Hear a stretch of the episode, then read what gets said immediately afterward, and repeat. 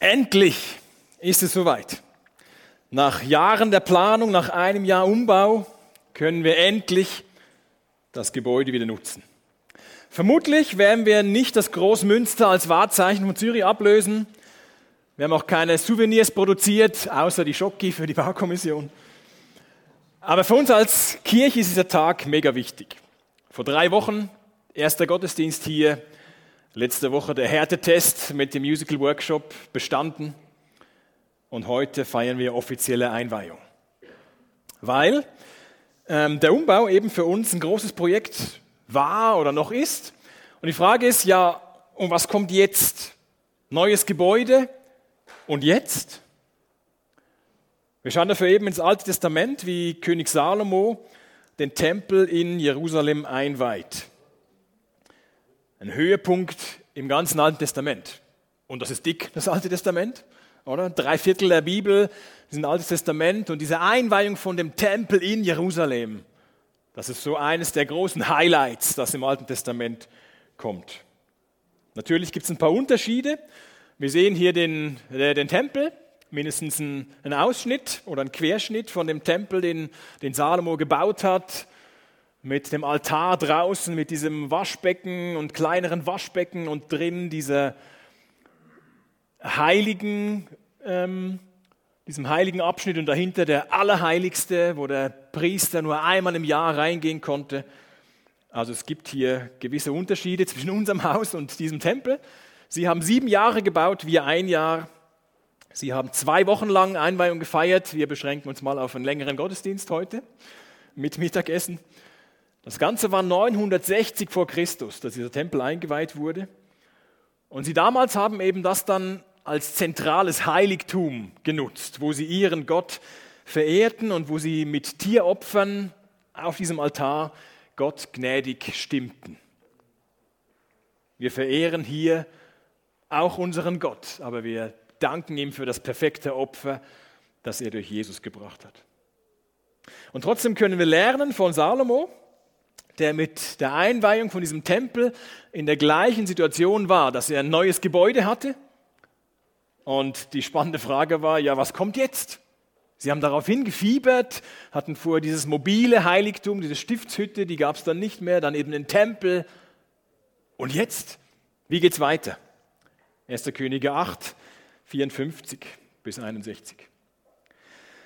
Als Salomo diese Gebete und Bitten an den Herrn zu Ende gesprochen hatte, stellte er sich vor den Altar des Herrn, vor dem er mit zum Himmel erhobenen Händen gekniet hatte. Er trat vor die ganze Versammlung Israels, segnete sie mit lauter Stimme und sagte, Gelobt sei der Herr, der seinem Volk der Israeliten Ruhe geschenkt hat, wie er es versprochen hat. Kein einziges Wort von den wunderbaren Zusagen, der durch seinen Diener Mose gegeben hat, blieb unerfüllt. Der Herr, unser Gott, sei mit uns, wie er mit unseren Vorfahren war. Er möge uns nicht verlassen oder verstoßen. Er wecke in uns den Wunsch, in allem seinen Willen zu tun und in Übereinstimmung mit seinen Geboten, Gesetzen und Vorschriften zu leben, die er unseren Vorfahren gab. Mögen diese Worte, die ich in der Gegenwart des Herrn gebetet habe, Gott alle Zeit, Tag und Nacht vor Augen stehen, so dass der Herr, unser Gott, meine Sache und die Sache seines israelitischen Volkes jeden Tag aufs Neue vertritt so sollen die Völker der ganzen Welt erkennen, dass es keinen anderen Gott gibt als den Herrn. Ihr aber sollt dem Herrn, unserem Gott, von ganzem Herzen treu sein. Lebt nach seinen Gesetzen und haltet seine Gebote, so wie ihr es jetzt tut. Neues Gebäude und jetzt.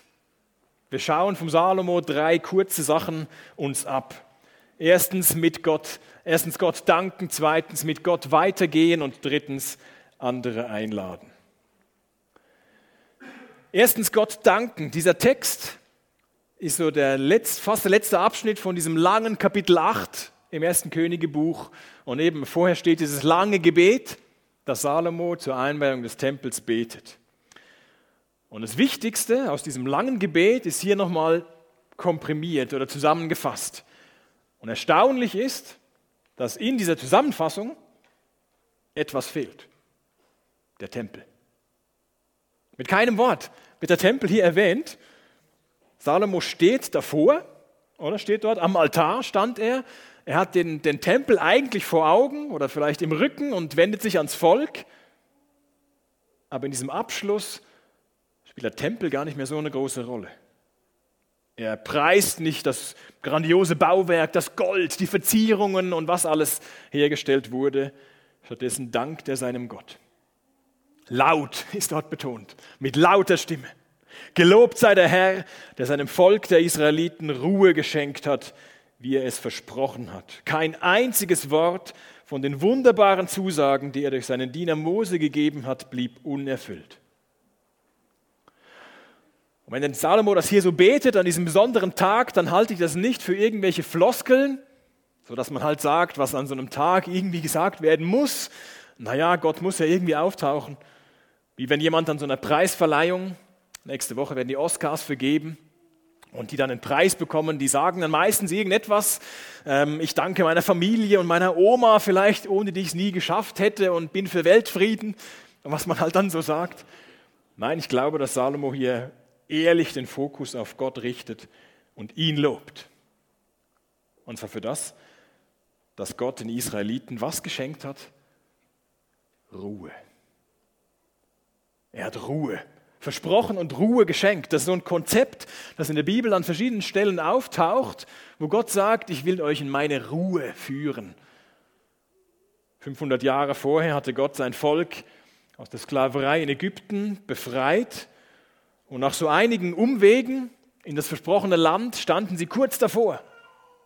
Im fünften Mosebuch verspricht dann Gott durch eben Mose, schon bald aber werdet ihr den Jordan überqueren und in dem Land wohnen, das der Herr, euer Gott, euch als Erbteil gibt. Wenn er euch dann Ruhe vor allen euren Feinden ringsum geschenkt hat und ihr in Sicherheit lebt. Also Ruhe hier so ein Bild für das eigene Land und den Frieden, den die Israeliten darin erleben dürfen. Genau das erlebten sie bei König Salomo. Sein Vater David war noch eher kriegerisch unterwegs und musste sämtliche Feinde zurückhalten oder, oder besiegen. Bei Salomo hatten sie diese Ruhe. Allerdings nur so, so lange, bis sie ihrem Gott wieder den Rücken kehrten. Dann war es mit der Ruhe ganz schnell wieder vorbei. Das Neue Testament nimmt später dieses Motiv von der Ruhe auf. Jesus sagt, kommt alle her zu mir, die ihr müde seid und schwere Lasten tragt. Ich will euch Ruhe schenken. Anteil bei Gott. Jesus nimmt jeden an, der zu ihm kommt, der ihm vertraut. Jesus vergibt Schuld, weil er am Kreuz dafür stirbt.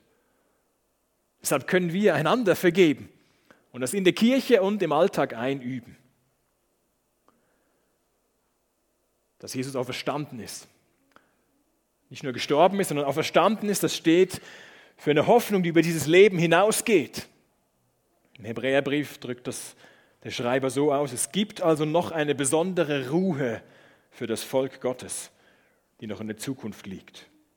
In dem neuen Land, das das Volk von Gott besitzen wird, wenn Gott mal alles neu macht, ohne Sorgen, ohne Sünde, ohne Krankheiten, und ohne Schreckensnachrichten. Jetzt natürlich freuen wir als Kirche uns über unsere neuen Räume, aber sie sind für uns nicht das Wichtigste. Wir feiern darin, dass wir Gott kennen. Das Wichtigste in unserem Leben ist nichts Äußerliches wie Muskeln, sorry, oder, oder worauf, wir, worauf wir sonst stolz sein könnten. Entscheidend ist, dass wir unseren Schöpfer kennen und dass wir ihn anbeten. Dieses Versprechen, das Gott seinem Volk gibt, kurz bevor sie das Land überhaupt erst einnehmen, im fünften Mose, das ging noch weiter.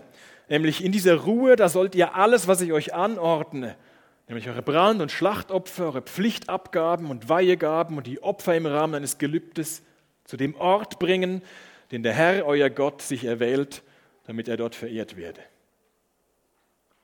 Für Salomo war klar, als er dieses Gebet betet, diesen Tempel einweiht, das ist jetzt. Das, was Gott versprochen hatte, diesen Ort, den er sich auswählt, wo wir ihn mal verehren werden, unsere Opfer hinbringen werden, das ist der Tempel. Das ist jetzt. Und darum sagt er, Gott hat sein Wort erfüllt. Lass uns ihm danken dafür. Kein einziges Wort ist dahin gefallen oder war unzuverlässig. Nicht ein Versprechen blieb unerfüllt. Deshalb dankt Salomo seinem Gott. Wir heute haben immer noch das Wort von Gott, die Bibel als sein zuverlässiges Wort und wir danken ihm dafür. Und wir hören auf seine Worte im Gottesdienst oder im Hauskreis oder in Seminaren und sonst irgendwo. Damit hängt der zweite Punkt zusammen, den Salomo bei der Einweihung von dem Tempel betont, nämlich mit Gott weitergehen. Vers 57, der Herr, unser Gott sei mit uns, wie er mit unseren Vorfahren war er möge uns nicht verlassen oder verstoßen. Salomo ist überzeugt, wir sind bisher einen langen Weg schon mit Gott gegangen. Gott hat uns geführt, Gott hat uns dieses Land geschenkt, diese Stadt geschenkt, diesen Tempel ermöglicht. Und jetzt sind wir ihn nicht los. Jetzt brauchen wir ihn weiterhin. Wir wollen mit ihm weitergehen. Wir haben es so nötig, dass er uns nicht verlässt dem langen Gebet, in den vorangehenden Versen, spricht er mehrfach davon oder von verschiedenen Situationen, in denen Menschen stecken könnten, ob selbst verschuldet oder fremdverschuldet. Wenn sie sich in dieser Situation an Gott wenden, dann möge doch Gott bitte helfen und hören, vergeben und sie wieder annehmen. Wenn wir weitergehen ins Neue Testament von wegen verlassen von Gott, dann sehen wir Jesus am Kreuz von Gott verlassen. Aber nur deshalb, dass alle, die an ihn glauben, nie von Gott verlassen sein müssen, weil Jesus es für uns war, weil er Sünden vergeben hat und wir untrennbar mit Gott verbunden sind. Für Salomo steht fest, wir haben jetzt den Tempel, aber wir lehnen uns jetzt nicht zurück und machen es uns gemütlich, sondern wir wollen mit Gott weitergehen. Wir brauchen ihn. Was jetzt folgt, ist ein gutes Beispiel dafür, wie ausgewogen die Bibel ist und wie ausgewogen die Bibel auch den Weg von Menschen mit Gott beschreibt. Einerseits bittet Gott, bittet Salomo Gott um Unterstützung. Er bittet eher Gott, wecke in uns den Wunsch, in allem seinen Willen zu tun, in Übereinstimmung mit seinen Geboten, Gesetzen und Vorschriften zu leben, die er unseren Vorfahren gab. Wir kriegen das nicht alleine hin. Wie lange hält das an, wenn wir uns jetzt heute Morgen vornehmen würden, okay, wir geben uns ab heute noch mal ein bisschen mehr Mühe. Morgen stehe ich früher auf und lese zehn Minuten länger in der Bibel oder bete morgen. Wie lange hält das an, wenn wir uns selber irgendwie so aus eigener Kraft versuchen, sowas vorzunehmen? Vermutlich nicht sehr lange. Wir brauchen ihn. Seit Pfingsten hilft der Heilige Geist seinen Nachfolgern für Jesus zu leben. Wir brauchen ihn. Er muss in uns den Wunsch wecken, immer wieder mit ihm weiterzugehen. Das ist der eine Teil, den Salomo betont. Und der andere Teil ist eben, dass er hier fordert, ihr aber sollt dem Herrn, unserem Gott, von ganzem Herzen treu sein. Lebt nach seinen Gesetzen und haltet seine Gebote, so wie ihr es jetzt tut. Wie so Zahnräder greift das beides ineinander. Dass Gott seinen Teil tun muss, er Menschen bewegt und Herzen bewegt und zu sich zieht und anspricht und dass Menschen sich auf den Weg machen, mit ihm gemeinsam weiterzugehen. Wie ein Chef, der seinem Angestellten einen Auftrag gibt und ihm alles gibt, was dafür nötig ist. Aber der Chef führt das nicht selber aus, sondern der Chef gibt den Auftrag und der Arbeiter der führt das aus, wozu der Chef ihn beauftragt hat. Gott ist großzügig mit uns, ohne dass wir es verdient haben. Er nimmt uns an. Er nimmt jeden an, der zugibt, dass er oder sie ihn braucht. Und die logische Antwort ist, dass wir ihm von ganzem Herzen nachfolgen. Eine Lehrerin von mir sagte früher im Englisch, ich möchte eure ungeteilte Aufmerksamkeit haben. Ob sie sich mehr bekommen hat, sei mal dahingestellt. Aber sie sagte das immer wieder, ist mir geblieben bis heute im Englisch. I want your undivided attention. Sie war nicht zufrieden, wenn wir ein bisschen zuhörten. So wie wir das auch nicht sind, wenn wir mit jemandem reden und derjenige guckt die ganze Zeit aufs Handy. Und vielleicht mal zwischendurch wieder zu uns oder die ganze Zeit auf die Smartwatch, was da für Nachrichten reinkommen. Und vielleicht mal zwischendurch gnädigerweise auch wieder zu uns, die wir doch mit ihm reden. Das passt uns nicht, oder? Und darum sagt Salomo hier, folgt Gott nach mit ungeteiltem Herzen, mit ungeteilter Aufmerksamkeit. Das Tragische bei ihm selber ist, dass er sich an die eigenen Worte nicht gehalten hat. Kurze Zeit später hat er sich nämlich von seinem Gott selber entfernt. Er hat sich ablenken lassen und andere Götter auch noch mit verehrt. Auf die falschen Leute gehört und vorbei war es mit der ungeteilten Hingabe an seinen Gott. Das hat nicht seinen Horizont erweitert, was man ja annehmen könnte, wenn er noch anderes sieht und anderes in seinen äh, Götterpantheon aufnimmt. Das hat nicht seinen Horizont erweitert, sondern sein Leben zerstört. Wie können wir mit Gott weitergehen? Zum einen, indem wir ihn darum bitten. Gott, weck du in mir den Wunsch, immer wieder mit dir weiterzugehen. Nicht irgendwo abzuhängen und zurückzulehnen und zufrieden zu sein. Wecke mir den Wunsch. Oder wir können mit ihm weitergehen, dass wir uns an seine Gnade erinnern, indem wir uns gegenseitig Mut machen, an Gott dran zu bleiben, indem wir Enttäuschungen in der Gemeinde zurücklassen, hinter uns lassen und nach vorne schauen. Oder indem wir drittens andere einladen. Vers 60, so sollen die Völker der ganzen Welt erkennen, dass es keinen anderen Gott gibt als den Herrn. An diesem besonderen Tag in der jüdischen Geschichte hat Gott nicht, hat Salomo nicht nur sein Volk so im Blick und sagt, ach, wie schön, dass wir jetzt hier sind, in Jerusalem und diesen Tempel feierlich einweihen können, haben wir es doch gut. Nein, auch an diesem Tag geht der Blick weiter, geht der Blick raus. Alle Völker sollen die Güte von Gott sehen. Auch für sie ist der Tempel gedacht. In seinem längeren Gebet, Verse vorher, sagt er unter anderem, was Mia gelesen hat vorher, wenn Fremde, die nicht zu deinem Volk der Israeliten gehören, von dir hören, aus fernen Ländern kommen, um deinen Namen anzubeten, höre sie im Himmel, wo du wohnst, und gib ihnen alles, worum sie dich bitten. Denn alle Völker der Erde sollen dich erkennen und achten, so wie dein Volk der Israeliten es tut. Wenn es hier um die anderen Völker geht, dass die auch den Gott Israels erkennen und anbeten sollen, dann ist das keine Zwangsmissionierung, wo Leuten irgendwas übergestülpt wird, was sie gar nicht wollen, von oben herab, sondern es ist eine Einladung. Eine Einladung, schaut, wie gut unser Gott ist. Er kümmert sich. Er kennt uns. Er liebt uns. Er versorgt uns. Er nimmt uns wieder an. Er gibt uns gute Gebote, die unser Leben fördern. Und er hört auf unsere Gebete. Das deckt sich völlig mit dem, was Gott selber denkt. Wendet euch auf der ganzen Welt von überall her mir zu und lasst euch retten, denn ich bin Gott. Es gibt keinen anderen.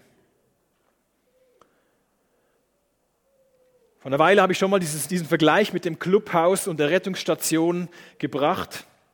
Lass uns kein Clubhaus sein, wo wir uns hier gemütlich einrichten und gemütlich aus, als geschlossene Gesellschaft zurückziehen. Unsere Kirche soll vielmehr eine Rettungsstation sein, wo Menschen, die Gott erlebt haben, rausgehen und andere einladen und wo Leuten geholfen wird, Jesus als ihren Retter zu entdecken seine Liebe zu erfahren, egal wo sie herkommen und egal wie sie bisher gelebt haben. Neues Gebäude und jetzt? Salomo spricht eben bei dieser Einweihung in Jerusalem von dem Tempel ein langes und eindrückliches Gebet. Drei Aspekte daraus. Erstens Gott danken. Es ist super für uns, dass der Umbau innen fertig ist das gibt uns ganz neue Möglichkeiten. Und dafür danken wir unserem Gott, aber wir danken noch viel, viel mehr, dass wir ihn überhaupt kennen dürfen. Zweitens, wir gehen mit ihm weiter. Wir bleiben an ihm dran. weil er uns dazu motiviert. Und drittens, wir laden andere zu ihm ein als Rettungsstation und nicht als Clubhaus. Beten wir dafür. Danke, Vater im Himmel. Du bist der Herr, wir wollen dich loben, ehren und hier drin besser kennenlernen. Amen.